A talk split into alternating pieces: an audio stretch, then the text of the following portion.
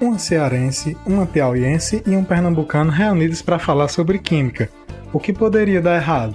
Nesse podcast discutiremos temas como educação e ensino de química, curiosidades sobre esta ciência, personagens históricos e diversos outros. Entrevistas e quizzes também farão parte de nossa programação, além de desmistificarmos diversos assuntos de química presentes no cotidiano. Eu sou Edneide. Eu sou Poliana.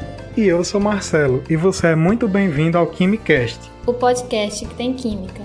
Disponível nas principais plataformas de áudio.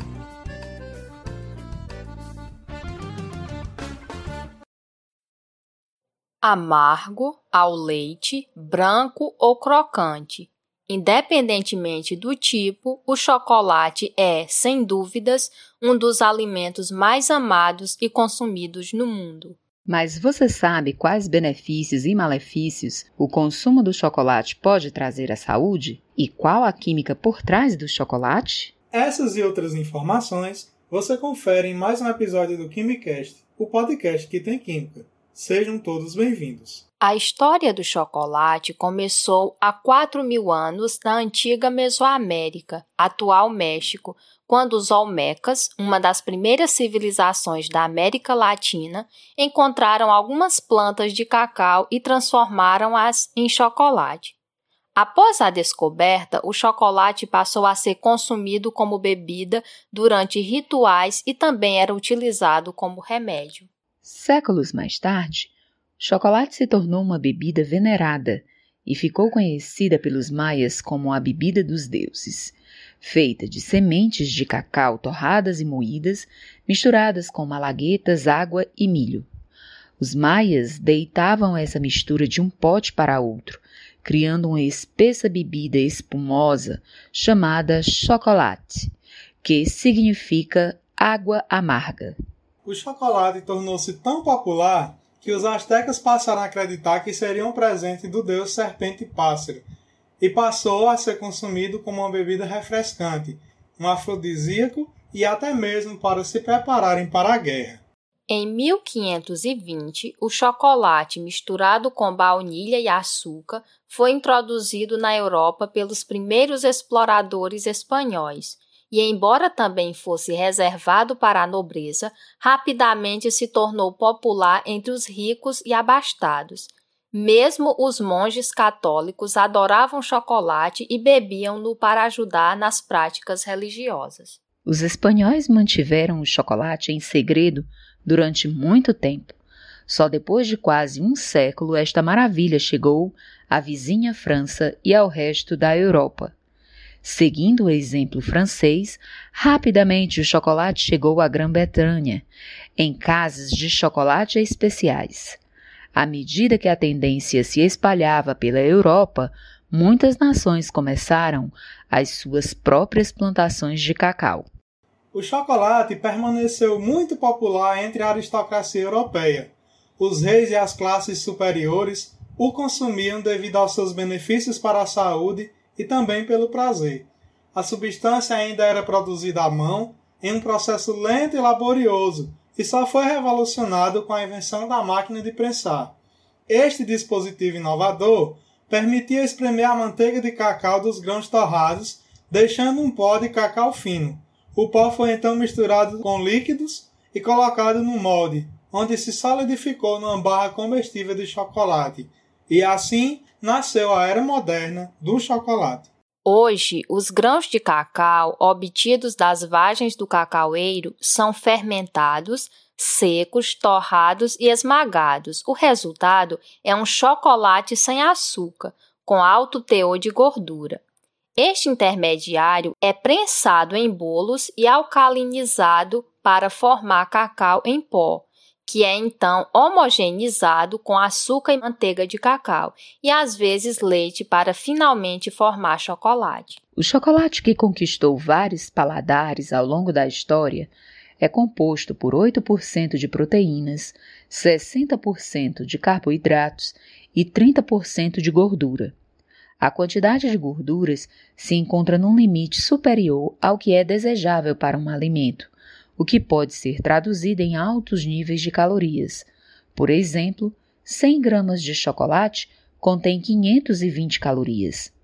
Os menos calóricos são o amargo e o meio amargo, seguidos pelo ao leite e, por último, o chocolate branco. Apesar de ser calórico e possuir grande quantidade de gordura saturada e açúcares, está comprovado que o chocolate pode trazer benefícios à saúde, visto que apresenta polifenóis, tais como os flavonoides, que possuem propriedades antioxidantes e, portanto, causam benefícios ao sistema cardiovascular. Dentre esses benefícios, destacam-se a redução da oxidação do LDL, que é o colesterol ruim, inibição da agregação plaquetária, o que diminui o risco de formação de placa de gordura nos vasos sanguíneos. Além disso, os flavonoides provocam redução da resistência à insulina, aumento do fluxo sanguíneo e redução da pressão arterial. Estudos também revelam que o chocolate é importante para a prevenção do câncer de intestino. Graças à sua ação antioxidante, ele protege as células de uma possível degeneração e também protege as células nervosas, ameniza danos de um AVC e relaciona-se com a diminuição do risco de pré-eclâmpsia. Entretanto, assim como qualquer outro alimento, deve haver moderação em seu consumo. O chocolate também fornece minerais, potássio, cloro, fósforo, cálcio, sódio, magnésio, ferro, cobre e zinco, e vitaminas A, B1, B2, B3 e E. Só não contém as vitaminas C e D, é por isso que ele é usado como porção alimentar de soldados e exploradores em situações de emergência. O chocolate melhora o quadro de humor. Isso porque possui mais de 300 substâncias químicas que atuam com essa finalidade em nosso organismo. As que mais se destacam são a teobromina, a cafeína, o ácido oxálico e a feniletilamina. A teobromina tem ação diurética e é vasodilatadora. Acredita-se que também contribui na sensação de bem-estar que sentimos ao comer chocolate. A cafeína, por sua vez, é bem parecida com a teobromina, porém, para os seres humanos, é um estimulante ainda mais forte do sistema nervoso além de melhorar a nossa atenção e concentração. O ácido oxálico é uma substância pouco solúvel em água, por isso é acumulado no interior do organismo, sendo um dos principais responsáveis pela formação do cálculo renal nos seres humanos. Ele também pode prejudicar a absorção do cálcio, mineral muito importante para a saúde dos ossos.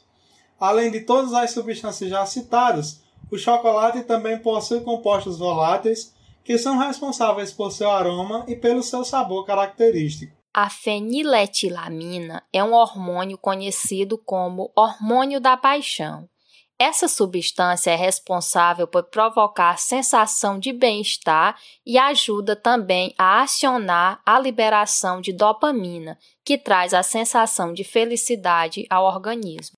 Embora o comportamento viciante esteja geralmente associado a drogas, como álcool ou mesmo a comportamentos sexuais, o chocolate também pode causar reações fisiológicas e psicológicas semelhantes, uma vez que apresenta um grupo de alcaloides neuroativos conhecidos como tetrahidrobeta-carbolinas, que elevam os níveis de dopamina e serotonina, sendo esta responsável pelo efeito no nosso humor.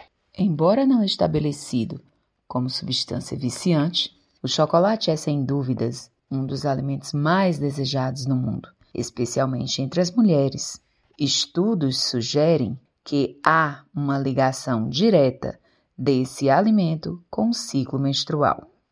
A recompensa sensorial do chocolate moldada pelo estado fisiológico e fatores cognitivos, é uma força excepcionalmente potente e parece ser o fator predominante no fenômeno dos desejos de chocolate.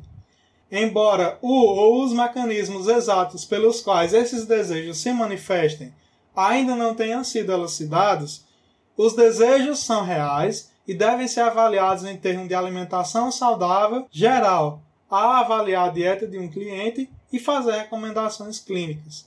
A dica cultural desse mês é um convite para vocês ouvirem novamente a nossa primeira série intitulada O Fantástico Mundo das Substâncias.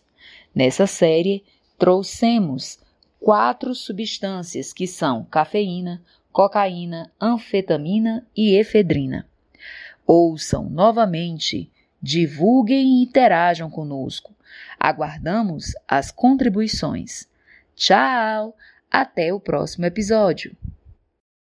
Esse foi mais um episódio do KimiCast. Obrigada a todos e até o próximo. Tchau. Agradecemos a todos pela audiência e até o próximo episódio.